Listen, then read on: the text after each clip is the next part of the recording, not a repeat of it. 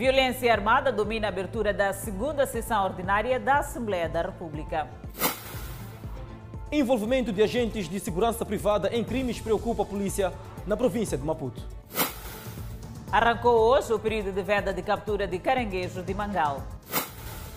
Alfândegas de Moçambique intensificam fiscalização para travar contrabando de combustível.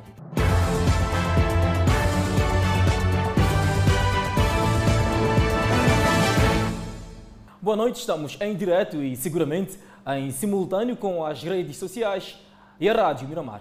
Uma equipa multissetorial formada pelas alfândegas e o Ministério dos Recursos Minerais e Energia escalou hoje os estaleiros da empresa CRBC em Marraquém. A visita tinha como objetivo inspecionar os combustíveis usados naquela empresa. Foi no final da tarde desta quarta-feira que uma equipa liderada pelas alfândegas dirigiu-se a este estaleiro, localizado ao longo da estrada circular de Maputo, no distrito de Maracué, na província de Maputo. A equipa tinha como objetivo inspecionar os combustíveis usados pela empresa de construção civil nas suas atividades, mas não teve acesso às instalações por razões explicadas pelo representante da empresa. Estavam na rotina deles, era fazer uma expensão, mas eh, a confusão começa quando eles vêm no período uh, anormal do, de atividade, que nós abrimos aqui às 7h30, 14 é o intervalo de duas horas de tempo até das 14 às 17 Depois de receber uma denúncia anônima, agentes das alfândegas e do Ministério de Energia acamparam neste local desde 17 horas da última quarta-feira até 8 horas da manhã desta quinta-feira. E só saíram daqui depois de efetuar exames laboratoriais ao combustível nos tanques aqui dentro. Cheguei aqui, deviam ser 7 e 10. Chegado aqui, percebi que o, o, o, o, acesso estava bloqueado. Procurei perceber, eu mesmo ainda dentro do carro, do que é que estava a acontecer. Eh, a inspetora disse que estava na sua atividade e que devia lhes deixar entrar primeiro. Eu disse, não, deixa-me entrar, nós estamos a chegar, é preciso que a gente entre, tenha acesso às instalações para poder comunicar a minha direção, de modo que a minha direção saiba lhe receber. Estamos aqui, vários departamentos e há divisões. Dado o braço de ferro que se criou, a polícia de Marraquém foi chamada a intervir. Acredito que eles tenham recebido uma denúncia de algum combustível uh, que talvez nós recebíamos contrabandeado e tudo mais, mas acredito que eles daqui saíram pelo menos com esclarecimento que nós nunca contrabandeamos combustível, estamos a trabalhar, como vocês sabem, tanta coisa já feita por esta empresa, então isto nos deixou indignados. Sem conceder entrevista, uma fonte das alfândegas revelou-nos que, feito o trabalho, nada de anormal foi constatado em relação ao combustível, havendo todavia anomalia em relação ao caminhão cisterna usado para o abastecimento do combustível, que é impróprio para o efeito, uma vez que é usado para o carregamento de água. Argumentos prontamente desmentidos pela empresa, que acrescenta que o caminhão obedece todos os requisitos exigidos por lei para o transporte de combustíveis. Entretanto, o comandante da província de Maputo mostra-se preocupado com casos de roubos envolvendo agentes da empresa de segurança privada. Para se ter um exemplo, em apenas 45 dias, quatro foram detidos. Envolvimento de agentes de segurança privada em atos criminais gera cada vez mais preocupação. A Polícia da República de Moçambique, na província de Maputo. Do pequeno registro rápido que nós fizemos, no espaço de pouco mais de 40 dias, há uns 3, eh, 4 casos uh, criminais de roubos em instituições uh, que as câmeras de vigilância eh, de videovigilância destas instituições não nos deixaram mentir, visualizados e conseguimos notar que, afinal de contas, eram os próprios vigilantes que subtraíram bens naquelas instituições. Isto deve nos preocupar. O comandante provincial avançou ainda que há empresas residentes nestes crimes. Outra preocupação do comando provincial é o fato de algumas empresas de segurança estarem a usar armas apenas de uso exclusivo das forças de defesa e segurança. A lei é clara em relação a, aos equipamentos que as empresas de segurança privada devem usar durante o seu trabalho. Bom, há armas de uso exclusivo das forças de defesa e segurança. Essas armas não podem ser detidas pelas empresas de segurança privada. Estamos a falar, por exemplo, eh, de armas eh, com calibre eh, acima de 9 milímetros, não podem ser detidas pelas empresas de segurança privada. E porque a Covid-19 é também preocupação. Lamentou o fato de agentes de segurança alheios a aglomerados. Mas temos a componente também da Covid-19, eh, que nós instamos aqui aos vigilantes nos seus setores para que também se engajem eh, na fiscalização e na educação aos cidadãos para o cumprimento. Os representantes das empresas privadas apontaram a diferenciação dos salários neste setor, a concorrência desleal e também a dificuldade para a aquisição das armas. Encontramos uma de empresas que querem os nossos homens, que querem os nossos serviços, vamos lá, eles querem armamento. Nós não temos armamento, às vezes, nem lá onde se vende armamento, podemos ter dinheiro e lá não temos.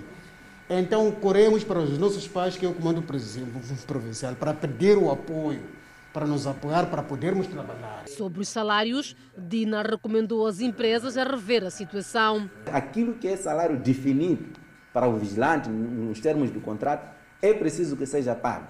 Se a empresa está a funcionar, é, é preciso encontrar formas. Vá buscar outro sítio onde para pagar o vigilante, porque é extremamente perigoso, é um risco grande colocar o vigilante dois, três, quatro meses a trabalhar, a proteger um objeto sem que tenha salário. É ele que há de virar ladrão, como está, temos dados aqui. Preocupação levantada durante a reunião com as empresas de segurança e operadores turísticos esta quinta-feira e que serviu para estreitar as relações no combate ao crime e à Covid-19 na província de Maputo.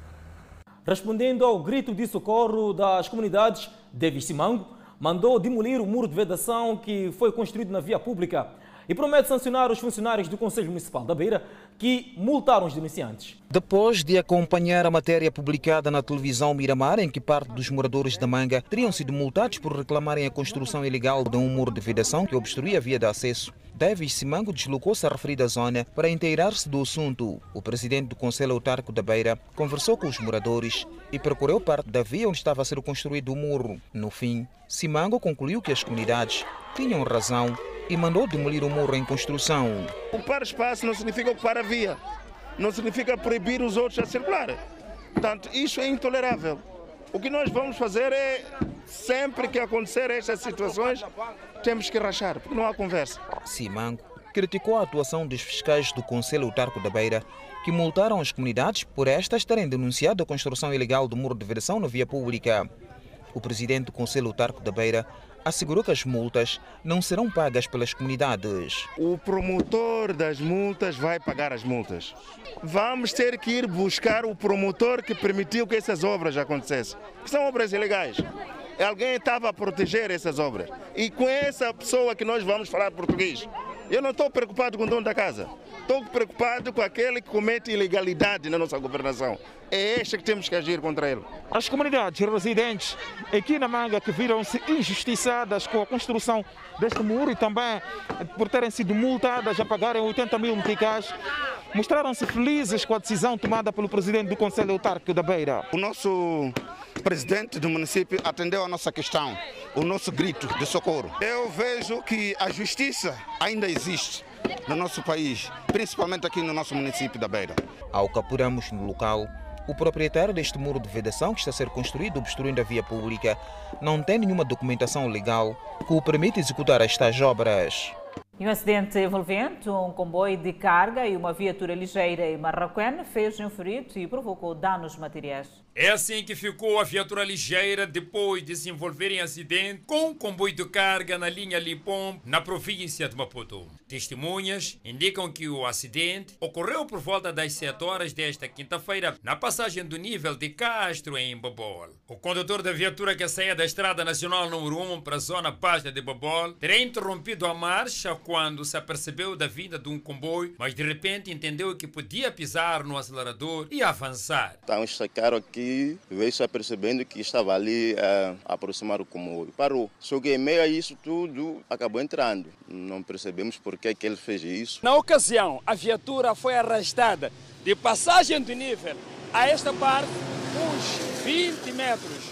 O único ocupante desta viatura ficou gravemente ferido, foi evacuado para o hospital de Maracuene. O nosso entrevistado não só parou para assistir ao acidente, como também se envolveu juntamente com os outros residentes em atos de socorro da vítima. Na tentativa de socorrer o homem, acabamos mesmo fazendo o trabalho que sabemos que não é nosso, mas tínhamos que fazer porque estávamos a ver ali alguém quase a perder a vida à nossa frente. É primeiro acidente rodoviário do gênero a acontecer na passagem de nível de Castro, na localidade de Popol. Um prolongado apagão que começou na manhã desta quinta-feira na rede Ponto 24 deixou os utentes dos serviços bancários sem acesso aos seus recursos financeiros na cidade de Maputo. Utentes dos serviços bancários com recurso a caixas multibanco ATM não tiveram acesso aos seus recursos financeiros na manhã desta quinta-feira, em resultado de um prolongado apagão na rede Ponto 24. Xavier Salomão viu-se limitado, pois dependia do levantamento de dinheiro para pagar transporte, mas todas as ATMs que visitou não o ajudaram. Como de sempre, é de sempre, né? Quando se trata daquelas primeiras horas, há um bocado de apagão aí, não se trata, não sai valor, acho que o sistema não está, até agora, conforme estás a ver ali, o sistema ainda está a continuar ali. É mesmo por isso que entende que há certas horas do dia de muita procura em que tem que se assegurar que as ATMs funcionem. As primeiras horas, seis horas por aí, porque muita gente às vezes sai, dinheiro de chapa é o que está em jogo. Sim, é então, há, há, horas em que é preciso mesmo que as ATMs funcionem. Exatamente, exatamente. Miguel Liquidão também viu o seu dia começar mal com a situação, pois depende de transações em ATMs para iniciar a sua atividade. O ATM que está ali me torna mais fácil fazer os meus movimentos, estrategicamente. Então, quando chego lá, apanho essa situação do apagão, praticamente fico, fico de facto desnorteado, sem saber o, o como vou resolver os meus assuntos logo de manhã. O pior é o facto de a Caixa ter retido o seu cartão de débito. Tanto que eh, tive o azar de, de, de, tanta persistência, engoli o meu cartão ali, então fiquei, fiquei de facto eh, praticamente todo o meu dia prejudicado, se calhar uma semana prejudicado. Os afetados não foram poucos. Os serviços ficam parados, né? Então, sabemos que para quem quer trabalhar, quer fazer qualquer compra, qualquer serviço, né? Então está a depender da ATM. Nesse caso, quando é apagão, é quase todos os serviços parados. Neste ponto, há duas caixas ATM que servem os clientes dos taxistas que aqui se posicionam. Muitos são os que não puderam aceder aos serviços de transporte por táxi, por não conseguirem aceder aos seus recursos financeiros com o apagão na rede Ponto 24. Até que o ponto dos taxistas esperam os clientes deles, né? Esperam os clientes deles que descem, vão, porque tem que fazer compras tem que pagar o que deve, é necessário. Então, os taxistas, praticamente, os serviços estão parados. Até o momento de fecho desta reportagem, as caixas ATM ligadas à rede Ponto 24 continuavam inoperacionais. Arrancou esta quinta-feira o período de veda do caranguejo de Mangal em toda a costa moçambicana. As venideiras afirmam que este período trará grandes prejuízos ao seu negócio. Captura do caranguejo de Mangal interdita a partir desta quinta-feira em toda a costa moçambicana. É o chamado período de veda. Este marisco muito procurado estará fora do mercado até 31 de dezembro do ano corrente. As vendeiras afirmam que será complicado gerir esta pausa, uma vez que já vem de um período em que o negócio não está a ser tão lucrativo face à Covid-19. Oh, vamos ficar em casa até abrir a pesca. Sim, não temos nada que fazer. Já não sabemos como é que há de ser, não sabemos, é para nós passarmos mal. E será um pouco, nós teremos mais dificuldades, porque é o nosso trabalho, o nosso negócio. Nós conseguimos ter um pouco de valor para em casa através disso. A interdição não para por aqui. A 1 de novembro inicia o período de veda na pescaria de camarão de superfície, proibição que acontece próximo ao mês de dezembro, período de maior procura pelo marisco. E as vendedoras afirmam que este período de veda será complicado, principalmente porque não conseguiram preparar-se nem ter produto suficiente para poder fazer face a estes meses de restrições. Daí é que provavelmente terão que ocupar-se de uma outra atividade. Não estamos preparados. Não vou dizer que estou preparada, não estou preparada, porque já devia estar com algum camarão em casa guardado, naquilo que vou tirar aquilo ali, mas não tem nenhuma coisa em casa guardada. Nem um dinheiro para comer, de momento não tem. Agora, para esse tempo todo que temos, porque assim vão abrir a pesca em, em abril, parece. Hum, então, nem sabemos como é que vamos estar, como é que vamos viver, como é que a gente vai se arranjar. Vamos passar mal com as crianças, porque todo mundo está a, a viver à base de camarão, vender camarão para sustentar as crianças.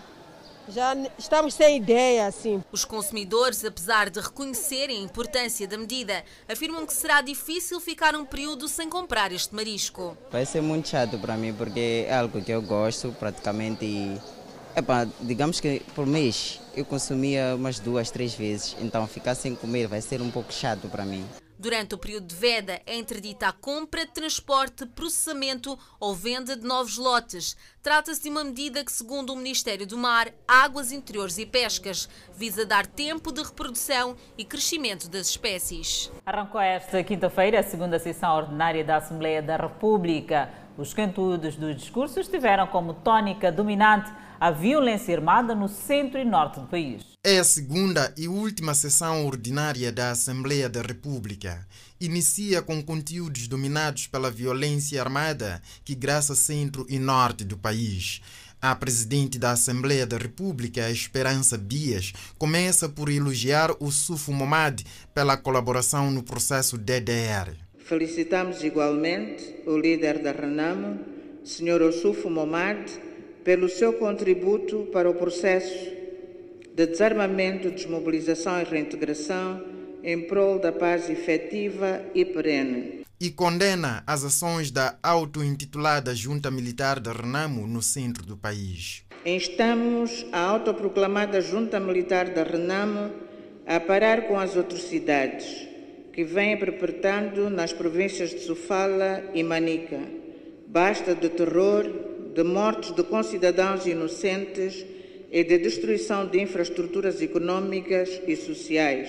Sérgio Pantier, chefe da bancada parlamentar da Frelimo, condena a atitude da Renamo por não integrar a comissão que está no terreno, tanto no centro como no norte do país. A Renamo não integra neste momento a missão que se deslocou ao terreno.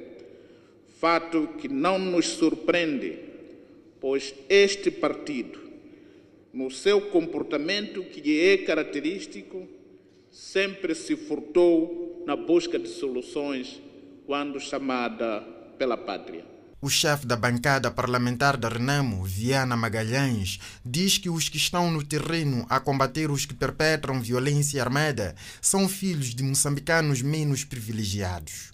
Os nossos filhos são obrigados a usarem roupa pesada e a carregarem ferro para matar ou morrer em defesa dos filhos dos dirigentes do partido que desgoverna este país. Filhos esses que estouram o dinheiro dos nossos impostos nas luxúrias e gincanas em viaturas de alta cilindrada. O chefe da bancada parlamentar do MDM defende que deve-se capitalizar cada oportunidade que surgir para o diálogo, para que a violência armada perpetrada pela auto-intitulada Junta Militar da Arnamo no centro do país termine de forma pacífica. Que a violência armada que está graçando na zona centro do país tem que terminar mas que termine por via de um diálogo envolvente com a junta militar da Renamo e não por via de mais violência. A pandemia da Covid-19 também atravessou todos os discursos proferidos. Os caminhonistas que fazem o transporte de carga para diferentes pontos do país prometem voltar a paralisar a atividade como forma de reivindicar as condições de trabalho. Os transportadores continuam a exigir aumento de salário e outras condições de trabalho. Os mesmos reuniram-se com o governo da província de Maputo na perspectiva de se encontrar uma solução, mas os transportadores continuam insatisfeitos e agastados pela não resolução dos seus problemas. Depois do encontro com os representantes do governo da província de Maputo, já passam 15 dias e os transportadores de carga prometem voltar à reivindicação no próximo domingo, como forma de pressionar na resolução das suas preocupações. É, perante esta situação, nós, se até no domingo o governo não nos diz nada, então nós vamos tomar a nossa posição. Vamos parar, porque eles não, não estão a considerar. Preocupações dos camionistas que o Sindicato Nacional de Trabalhadores dos Transportes Rodoviários, Assistência Técnica e similares defendem a resolução pacífica. Porque temos que saber que temos a retaguarda. As coisas lá acabam, temos que voltar à terra natal. Vamos apanhar as coisas desorganizadas. Não é bom e, de facto, a nossa situação está muito mal. Eu repiso a parte da, das multas. As multas tinham que ser mesmo ou a Assembleia da República ver esse tipo de coisas. Entretanto, os camionistas moçambicanos que trabalham no território sul-africano e outros países da região austral de África juntaram-se ao movimento de reivindicação. Então propomos uma solução que é a seguinte. É preciso criarmos eh, uma plataforma com contrato coletivo, onde envolve as associações sindicais, empregador e tem o Estado através do Ministério do Trabalho. Porque isso, para nós, até, até hora de encontrar que alguém apresente outra proposta, é a única solução que podemos encontrar de uma forma pacífica para este assunto. Os caministas recusam-se a continuar a trabalhar em situações que os mesmos classificam de desrespeito à profissão que exercem. A administradora do Banco de Moçambique, Silvina de Abreu, diz que a resiliência da filial do banco recentemente inaugurada em Chimoio não está em causa devido a infiltrações registradas no último dia 10 e que a garantia foi prorrogada para 24 meses. Uma tempestade que passou, mas deixou rastros pelo caminho. Depois de divulgadas as imagens da infiltração do Banco de Moçambique em Chimoio, dias depois da inauguração, a direção do banco veio ao público dar explicações.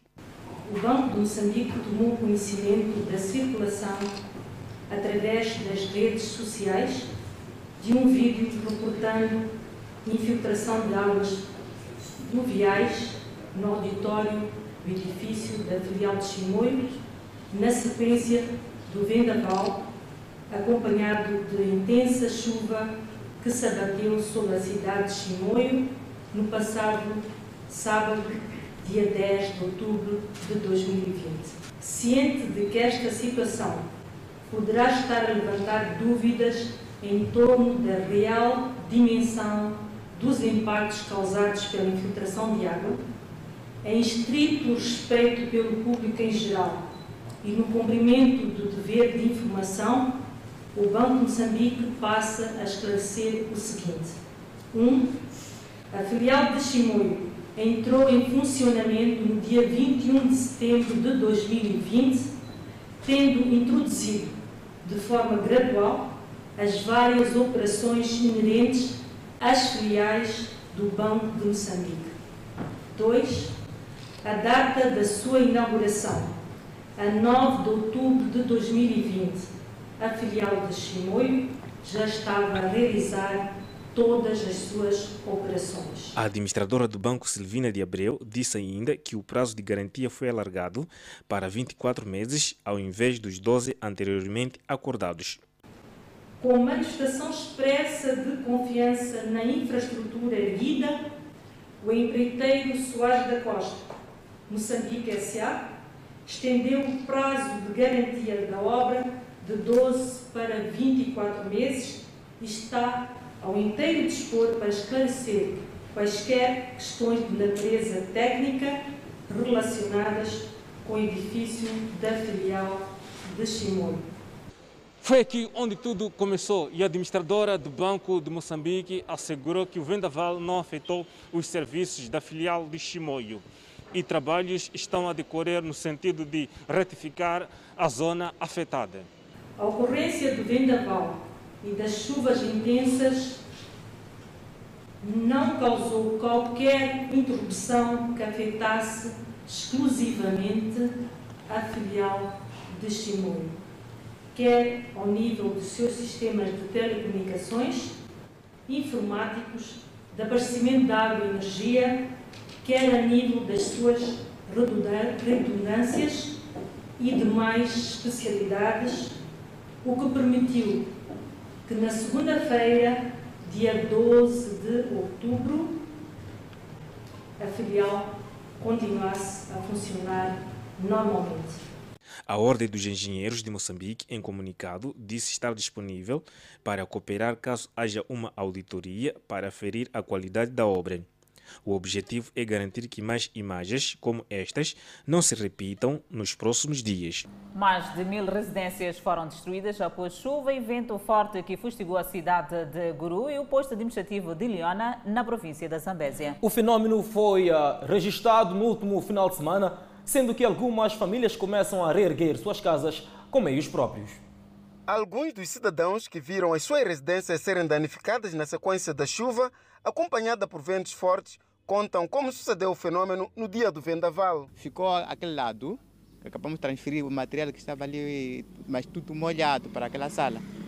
Havia a sala de copiadora do Tom Corredor. Transferimos tudo que estava lá para naquela sala.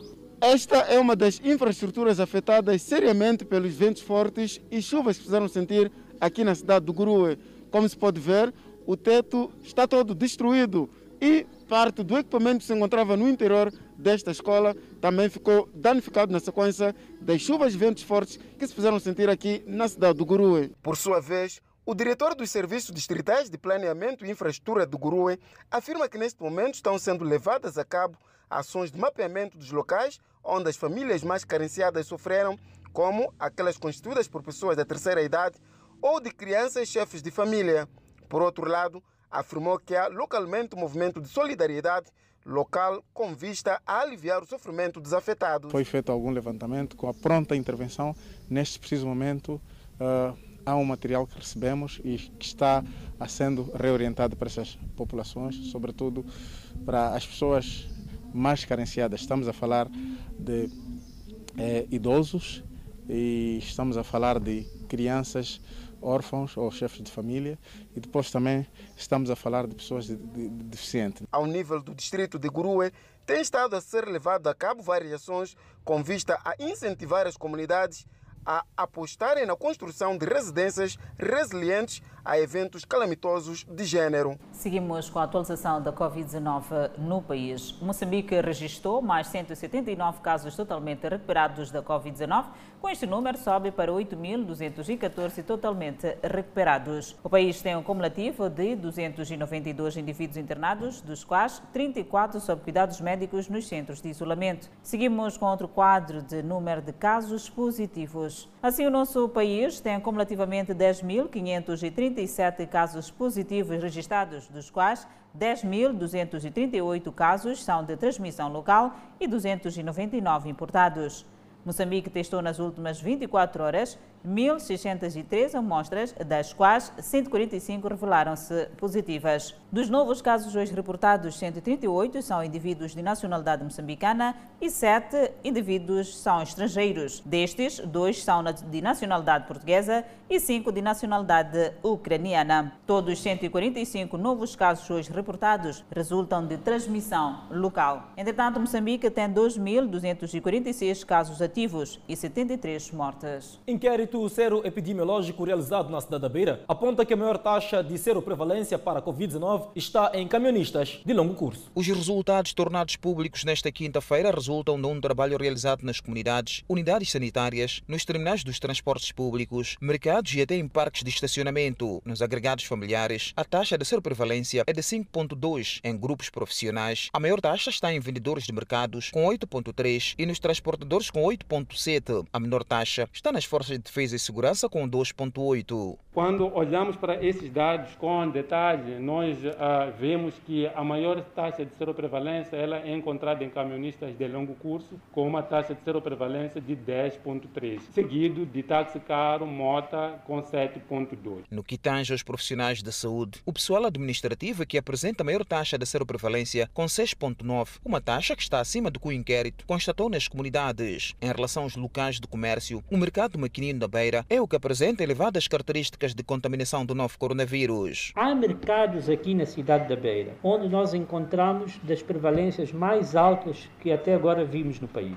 Por exemplo, o mercado do maquinino, um em cada quatro trabalhadores do mercado do maquinino já foi infectado pelo novo coronavírus. Um em cada quatro. É um número muito alto. Portanto, indica que aquele mercado tem características que favorecem a transmissão do vírus. Baseando-se nos resultados do inquérito, as autoridades falam de estratégias a ter em conta em locais mais vulneráveis para que os casos de contaminação não cresçam nesta cidade. Vamos intensificar, portanto, a fiscalização, o cumprimento das medidas exatamente nesses grupos mais vulneráveis. Nós até agora temos notificados na cidade da Beira pouco mais de 300 casos, mas encontramos uma seroprevalência alta. É a mais alta que encontramos até hoje quando comparado uh, com outras cidades do país.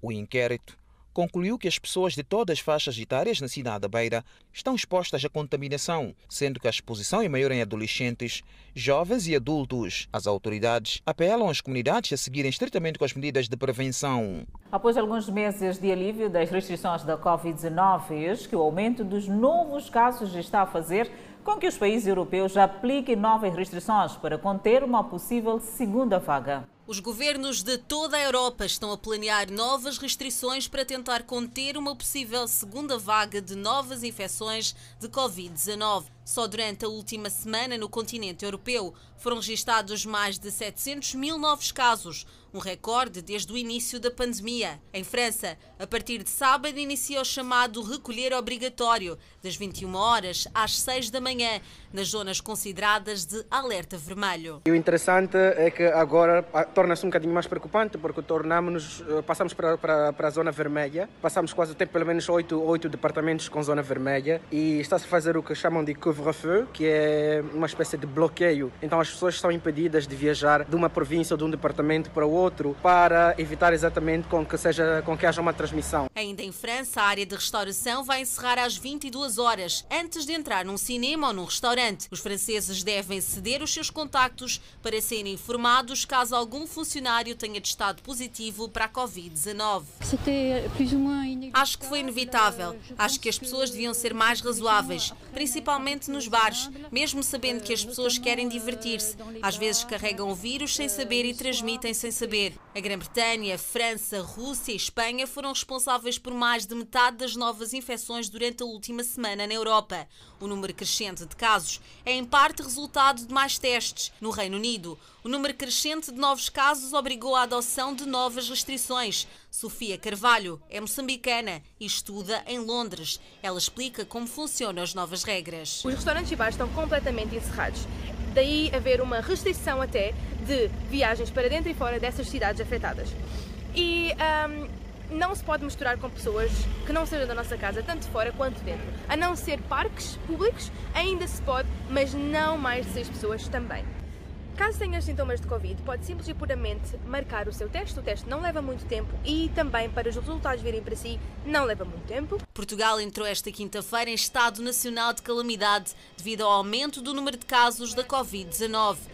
O país bateu na quarta-feira outro recorde, com mais de 2 mil casos confirmados num dia. E neste estado de calamidade que entrou em vigor esta quinta-feira em Portugal, destacam-se os seguintes pontos. Os ajuntamentos na via pública estão limitados agora a 5 pessoas. Os festejos familiares, como batizados e casamentos, estão limitados a 50 pessoas. E não só, nas universidades e politécnicos, todos os festejos académicos estão agora proibidos. Eu acho que que estão, o que o, o Sr. Presidente estão a fazer bem é de, de pôr em regras isto. Porque há pessoas que são abusadoras. E tem que haver uma regra. Está a morrer muita gente. Está feio e depois da a rapaziada não usa máscara, não usa nada, muitos. Na Alemanha, um novo toque de recolher em pubs e restaurantes na cidade alemã de Frankfurt foi considerado um desastre pelos proprietários de bares, desde que entrou em vigor na sexta-feira passada. Nos pubs que frequento, que não são os clubes que frequentam os jovens dos 20 a 30 anos, não pensaria que haveria um risco maior de infecção ao ficar aberto até cerca de 12 horas. A Agência de Saúde da Organização das Nações Unidas observou que as mortes na última semana na Europa aumentaram 16%. As últimas apostas da TV Miramar estrearam todas com audiência. As Aventuras de Poliana é apontada como o conteúdo mais assistido do país. Por outro lado, os novos grafismos do Balanço Geral e o podcast FM 10 Minutos surpreenderam positivamente ao público. É a pensar no seu público que a Miramar inova e não mede esforços para investir. A mais nova aposta é a telenovela As Aventuras de Poliana, que já estreou liderando a audiência. Tô perdoado? Deixa eu pensar. Tá sim. Ah, meu garoto, chega aí. Pode os números falam por si. Na sua primeira semana de exibição, a média diária superou a todos os programas exibidos no país entre todos os canais abertos, ou seja, quase 700 mil telespectadores, muito à frente das novelas concorrentes dos outros canais, como mostra esse gráfico.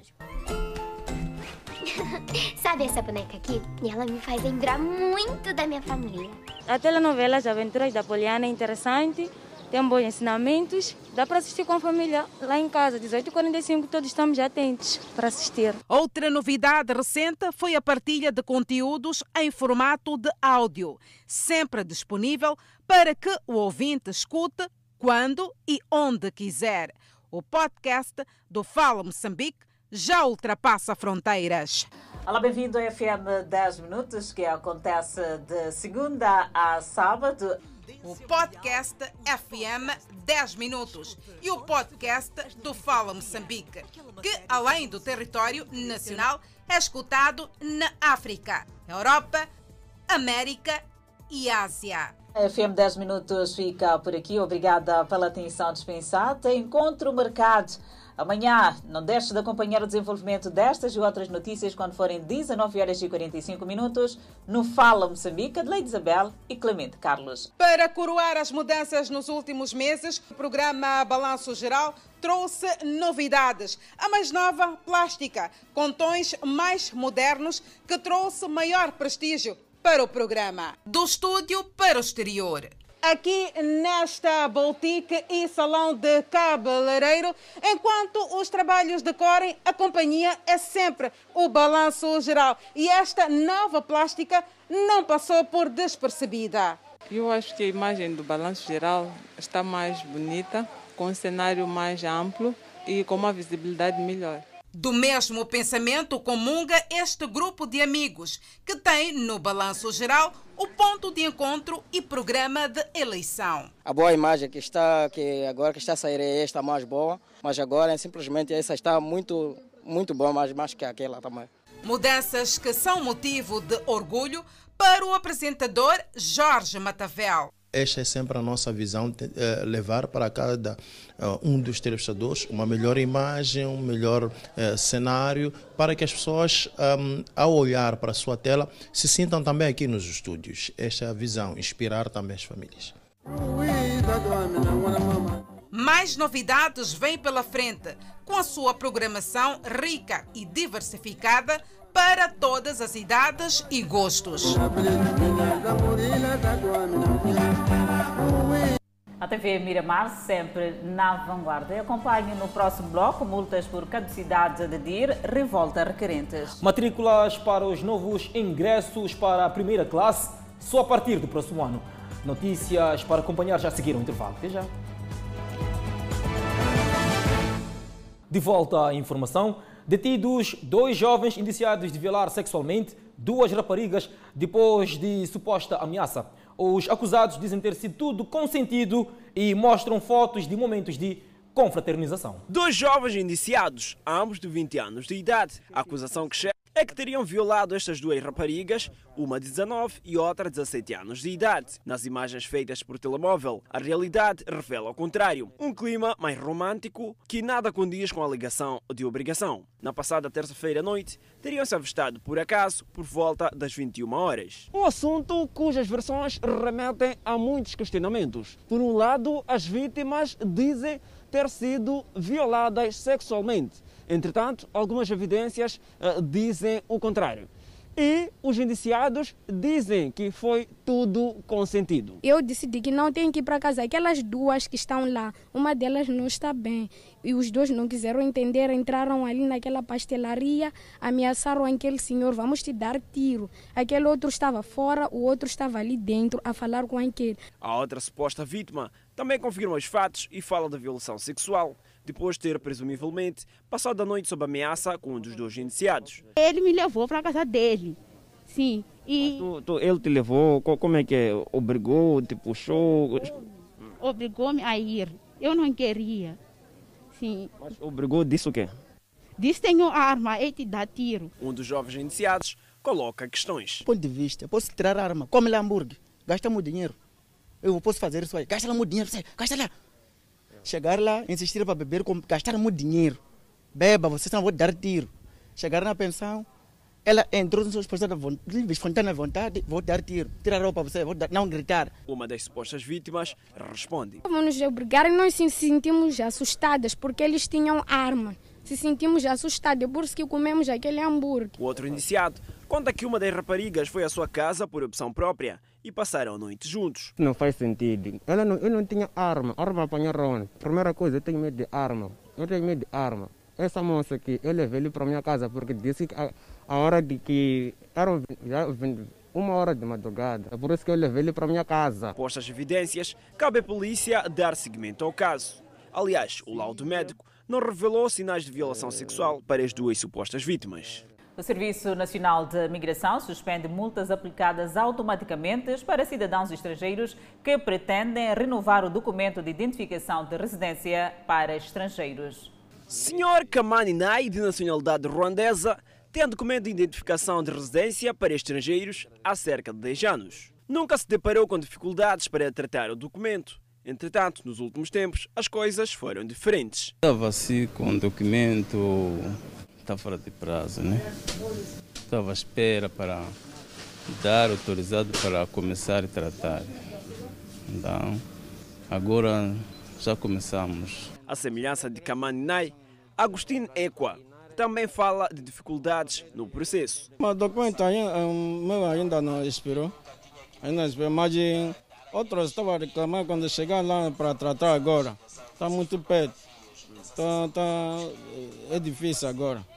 Está tá cheio de clientes. Tá, não tem espaço ali na imigração. Para um processo que corre normalmente, uma irregularidade provocada por cobrança de multas automáticas provocou indignação por parte de cidadãos estrangeiros requerentes de DIR. O Serviço Nacional de Migração suspendeu as multas que tinham sido marcadas automaticamente pelo sistema. No início deste mês, eh, verificou-se essa situação de cobrança de multas eh, para os cidadãos que tinham feito o agendamento antes do dia 30 de setembro, que era o último dia em que podia se proceder à renovação do DIR, assim como prorrogação de visto sem pagamento de multas. Estas multas foram geradas automaticamente pelo sistema. E quando o Sanam se apercebeu que havia esta situação, tratou logo de repor a, a, a, legalidade, não cobrar uma multa a um cidadão por uma questão que resulta eh, de, que não resulta do, do, do, próprio cidadão. Na semana finda foram requeridos mais de 900 pedidos de DIR, maior parte dos quais na cidade de Maputo. Respeitamos o setor da educação. Matrículas para os novos ingressos da primeira classe só a partir do próximo ano. O Ministério da Educação garante que cerca de 1 milhão e 500 mil crianças serão matriculadas em todo o país. Dona Rebeca Maria tem um filho e a sobrinha candidatos a vagas para a primeira classe está preocupada porque até esta altura já devia ter procedido com a matrícula para o ano letivo 2021. Pessoas assim, para meu filho, tem matrícula para poder estudar, porque está ficando em casa. Ele, ele, aliás, e uma minha sobrinha e não fazem nada, estão a brincar, já tem que vir à escola para estudar. Na escola primária completa, unidade 18, as habituais enchentes de pais encarregados de educação, a esta altura substituídas pelo silêncio provocado pela pandemia. A direção da escola aguarda novas orientações. Nós aguardamos orientações superiores. Por enquanto ainda não temos nenhuma informação. Sim. Só recebemos um calendário, mas este calendário ainda não, não fomos orientados a, a se divulgar, né? O Ministério da Educação tranquiliza os pais e encarregados de educação. Vai haver, sim, novos ingressos da primeira classe. É preciso também recordar que esta demora deve-se ao fato de que uh, nós estamos a reiniciar o ano justamente agora no mês de outubro. que em, mês esse em que em condições normais era o mês em que decorriam as inscrições uh, para a primeira classe, tanto de outubro a, a dezembro. O ano letivo 2020 termina em fevereiro de 2021 e a partir desta altura os pais serão comunicados. E só depois do reinício das aulas da, da, da sétima classe é que, portanto, já eh, no final ou então no início do, do, do, do, do, do próximo ano, uh, nós, uh, nós portanto, o setor vai tornar público a, ou vai tornar pública a data da inscrição das crianças. Para já, o ano letivo é mesmo no próximo ano que inicia por isso, a recomendação do setor da educação é que os pais, desde já, possam ensinar as medidas de prevenção, sobretudo para os meninos da primeira classe, para que entre no novo normal com as medidas de prevenção observadas. As condições estão a ser criadas e a arrumação das, das salas, das carteiras nas salas, vai se manter a mesma. Para já, o apelo é que os pais e encarregados de educação fiquem preparados para garantir que o ano letivo 2021, que se prevê que arranque em março, os alunos estejam matriculados. Uma inovação que chegou para facilitar a sua vida em todos os momentos. É a transferência de valores do Banco ABC para o Emola da Movitel e vice-versa, que já está entre nós e traz muitos benefícios. É o African Bank Corporation Moçambique a trazer soluções inovadoras para os seus clientes através do acordo de integração das plataformas do Banco ABC e a carteira móvel Emola da Movitel, que permite a transferência de dinheiro de forma segura, cômoda e rápida. They Para poder fazer transações, era necessário que viessem aos nossos balcões, levantar o valor e ir a um agente para fazer o depósito. O mesmo processo no agente Emola, ir ao banco ABC para fazer as transações. Com o impacto da Covid-19, houve essa necessidade de se acelerar a digitalização dos serviços e hoje é possível para qualquer um dos nossos clientes, tanto da Movitel Emola como do Banco ABC, poder fazer essas transações já disponível. Os clientes do Banco ABC podem fazer transferências usando os canais digitais como mobile, internet banking e flexi ABC. Asterisco 620 cardinal. E para ficar mais complementar, você pode receber valores da carteira Emola nas contas do Banco ABC. Com recurso a um tablet, é possível fazer quase todos os serviços bancários, desde a abertura da conta sem recurso a papel, a solicitação de cartões de débito e pré-pago, solicitação de POS, até pedidos de financiamento. Também está disponível a transferência para Emola e vice-versa no nosso aplicativo de e-banking. Uma parceria bem-vinda para a operadora do Emola que pretende estender o seu leque de clientes que, ao realizarem as transferências de dinheiro, fortalecerão o relacionamento com o Banco ABC. Com esta parceria, a Movitel pretende expandir a carteira móvel e mola, garantindo assim a inclusão financeira, estendendo o seu leque de utilizadores do serviço e, do outro lado, fortalecer o relacionamento com o Banco ABC. Temos esperança que mais serviços sejam lançados em benefício dos clientes de ambas marcas. O Banco ABC é uma instituição financeira que permite aos clientes obter serviços financeiros em qualquer momento e lugar através da sua rede de balcões, agentes bancários e serviços digitais, que ganharam mais peso com a recente inovação que permite a transferência de valores do Banco ABC para o Emola e vice-versa. E para ver e ouvir no próximo bloco, a ministra da Administração Estatal está preocupada com o alto sustento de famílias deslocadas. Inaugurado o sistema de abastecimento de água em Niuco, na província de Nampula. Notícias a acompanhar logo após o intervalo. Até já. deslocados na província de Cabo Delgado. Graça Machel esteve de visita à província de Cabo Delgado para ver de perto a situação humanitária resultante dos ataques terroristas que assolam a região há mais de três anos. Escalou o centro de acolhimento de deslocados em Metus e Chiur, tendo notado o esforço conjunto das autoridades e de diversas organizações para ajudar as famílias deslocadas. Mas a ativista dos direitos humanos considerou ainda haver muito por se fazer a avaliar pelo drama humanitário que a província enfrenta.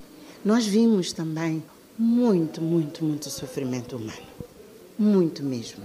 Na cara das pessoas, naquilo que não podiam dizer, mas que os olhos falam. Há um grande esforço, para além de bens materiais que são necessários colocar nas mãos dos nossos irmãos. A presidente da Fundação para o Desenvolvimento da Comunidade sugere que os deslocados sejam dotados de habilidades e recursos com vista a reiniciarem a vida de forma autónoma. Há muitas ações de solidariedade, mas a maior e a mais eficaz, no meu ponto de vista, é que o mais depressa possível nós possamos desmantelar aqueles, aqueles centros.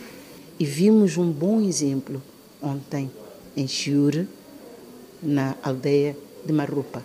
Aqueles gestos são aqueles que se devem multiplicar para que cada família que está naquele centro de acomodação possa ter um espaço seu, possa ter a oportunidade de recomeçar a vida. E para ajudar a minorar o sofrimento das vítimas de terrorismo, o governo do Quênia entregou esta quarta-feira em Pemba diverso material às autoridades moçambicanas. Na ocasião, Ana Comoana, ministra da Administração Estatal e Função Pública, que encabeçou a delegação do governo moçambicano, considerou o apoio do executivo de Nairobi como um gesto de irmandade entre os dois povos. Gestos como estes que estão a ser levados a cabo pelo governo irmão da República do Quênia constitui um testemunho inequívoco de que os povos dos nossos dois países estão sempre prontos em momentos difíceis, como dissemos, como este, para responder com solidariedade, carinho e ternura ao apelo de interajuda e irmandade. Entrou em funcionamento esta quinta-feira, no distrito de Liupa, em Nampula, um sistema de abastecimento de água com capacidade para abastecer mais de 30 mil habitantes. A infraestrutura foi inaugurada pelo Ministro das Obras Públicas, Habitação e Recursos Hídricos, João Machatini. O distrito de Liupo foi criado em 2013 e conta com mais de 28 mil habitantes. O distrito, por ser novo, ainda carece de infraestruturas sociais e econômicas para alavancar o seu crescimento.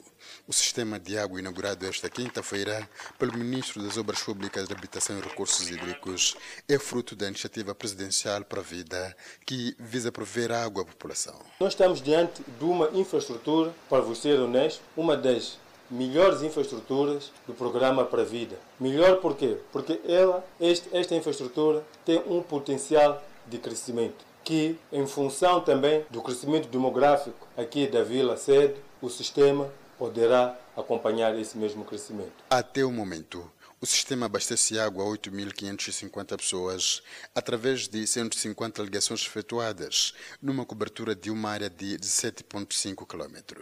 Tem todas as condições para melhorar as suas condições de vida, porque sem água não há vida.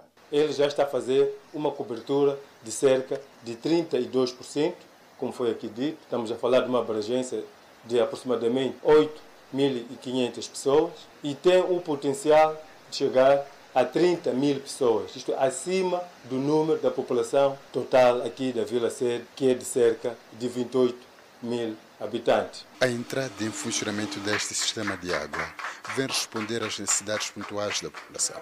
Somos de opinião que devem se organizar de modo a ter água em momentos importantes, em momentos em que de facto precisam de água, para evitarmos a tentação de esbanjarmos esta água. Acredito que na nossa atividade cotidiana tenhamos momentos de pico de utilização de água. É uma infraestrutura com capacidade para abastecer mais de 30 mil habitantes, sendo que neste momento 15 ligações já foram feitas nos diversos pontos desta parcela do país. Mas a população diz que não é apenas a questão de água que neste momento precisa neste ponto, há também outras preocupações que o governo deve prestar atenção nos próximos tempos.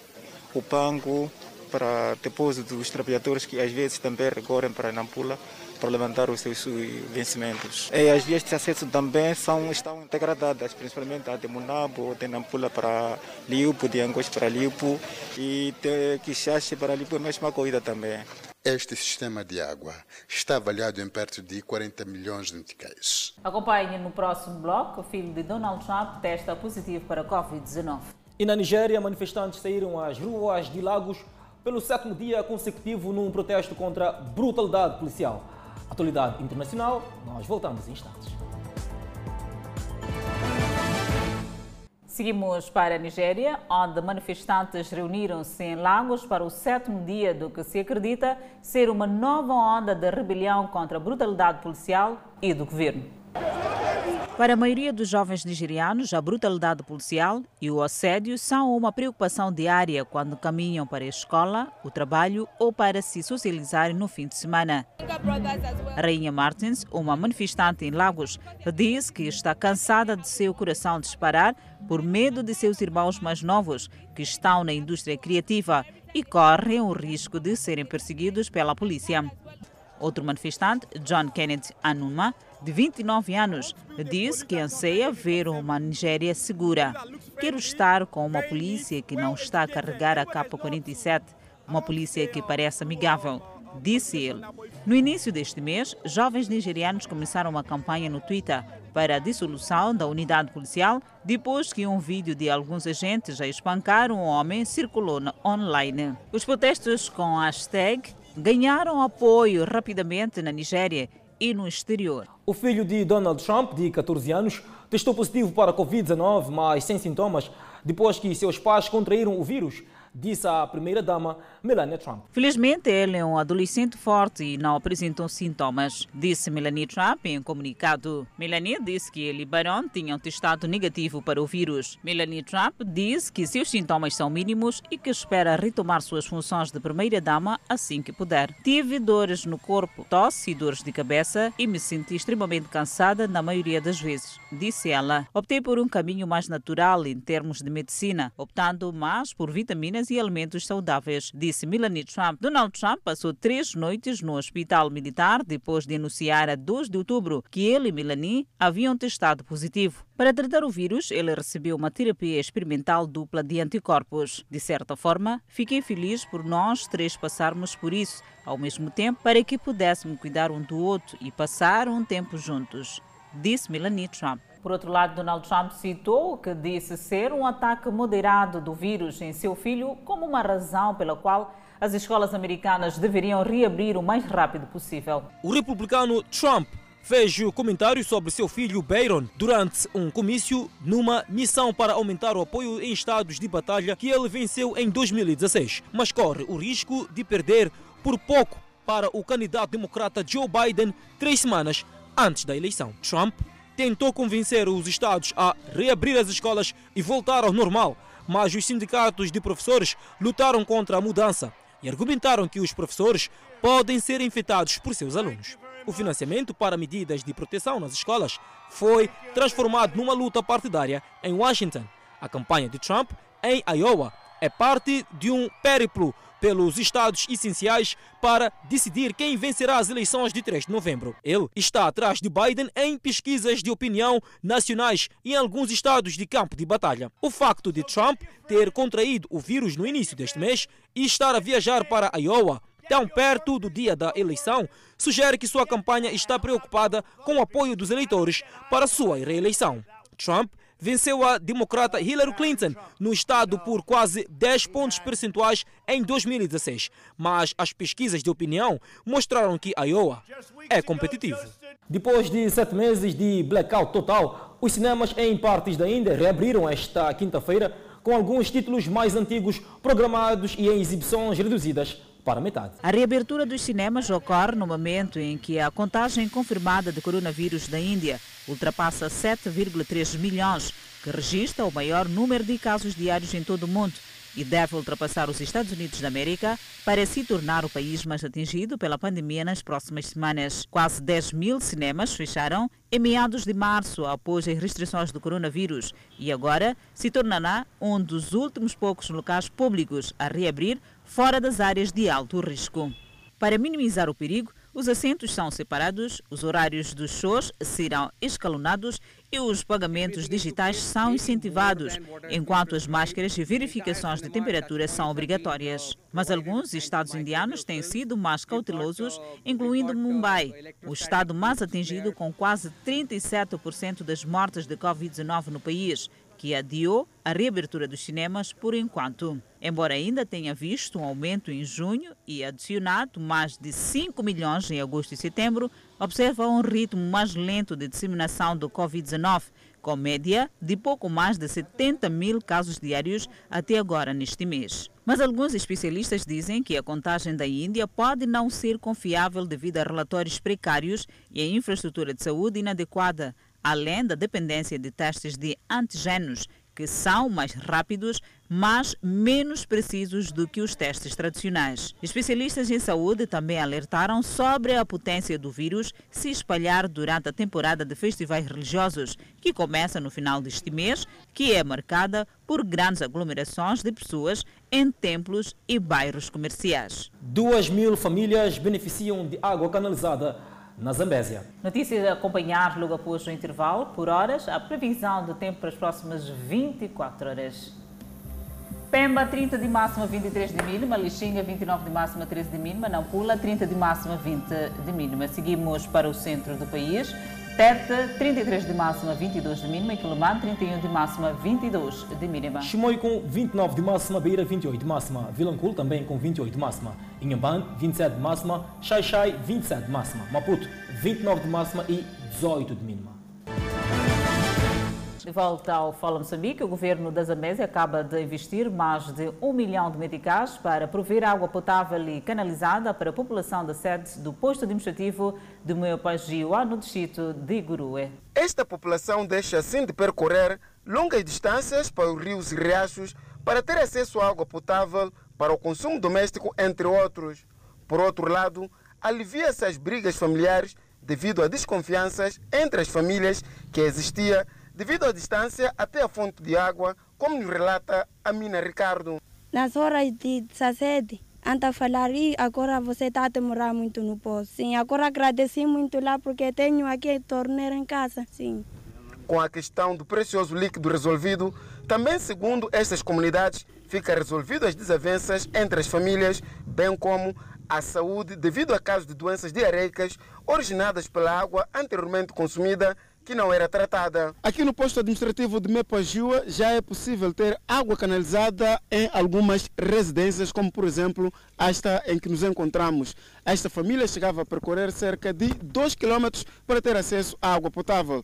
Com a montagem deste pequeno sistema de abastecimento de água, para além desta família, o mesmo sistema vai abastecer cerca de 2.500 famílias que percorriam longa distância para ter acesso à água potável aqui no posto administrativo de Mepajua, no distrito de Gurue.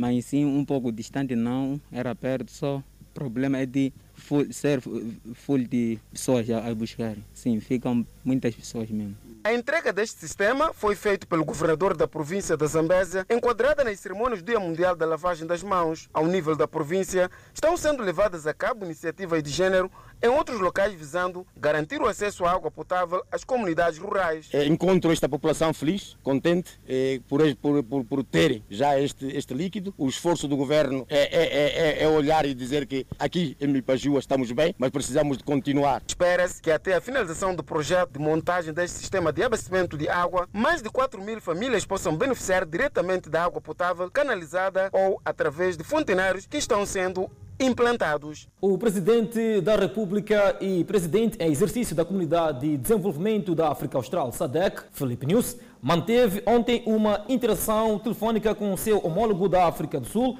e presidente em exercício da União Africana, Cyril Ramaphosa, no quadro das consultas bilaterais e multilaterais. os dois chefes de Estado trocaram informações sobre a evolução da Covid-19 na região, as lições aprendidas e o seu impacto socioeconômico. Os dirigentes concluíram que os esforços devem continuar sempre em defesa da vida dos cidadãos. Na mesma ocasião, os dois estadistas abordaram a situação socioeconômica dos seus países, da região e do continente em geral, assim como aspectos ligados ao desenvolvimento da cooperação internacional. Os governantes trocaram igualmente informações sobre a situação de segurança prevalecente na SADEC. E desta maneira colocamos ponto final ao Fala Moçambique. Obrigada pela atenção dispensada. Pois é, enquanto marcado nas redes sociais nós voltamos amanhã.